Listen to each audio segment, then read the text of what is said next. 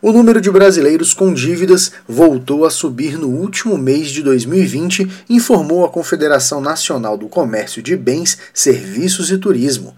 De acordo com dados da pesquisa de endividamento e inadimplência do consumidor, realizada em dezembro, 66% dos consumidores estão endividados, uma alta de 0,3 ponto percentual em relação a novembro. Na comparação anual, o indicador registrou aumento de 0,7 ponto percentual.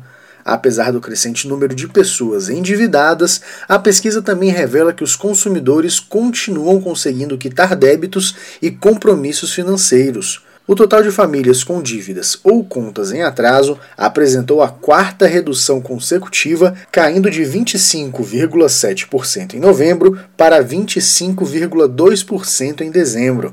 Em comparação com o igual mês de 2019, a proporção cresceu 0,7 ponto percentual. Reportagem Janari Macena.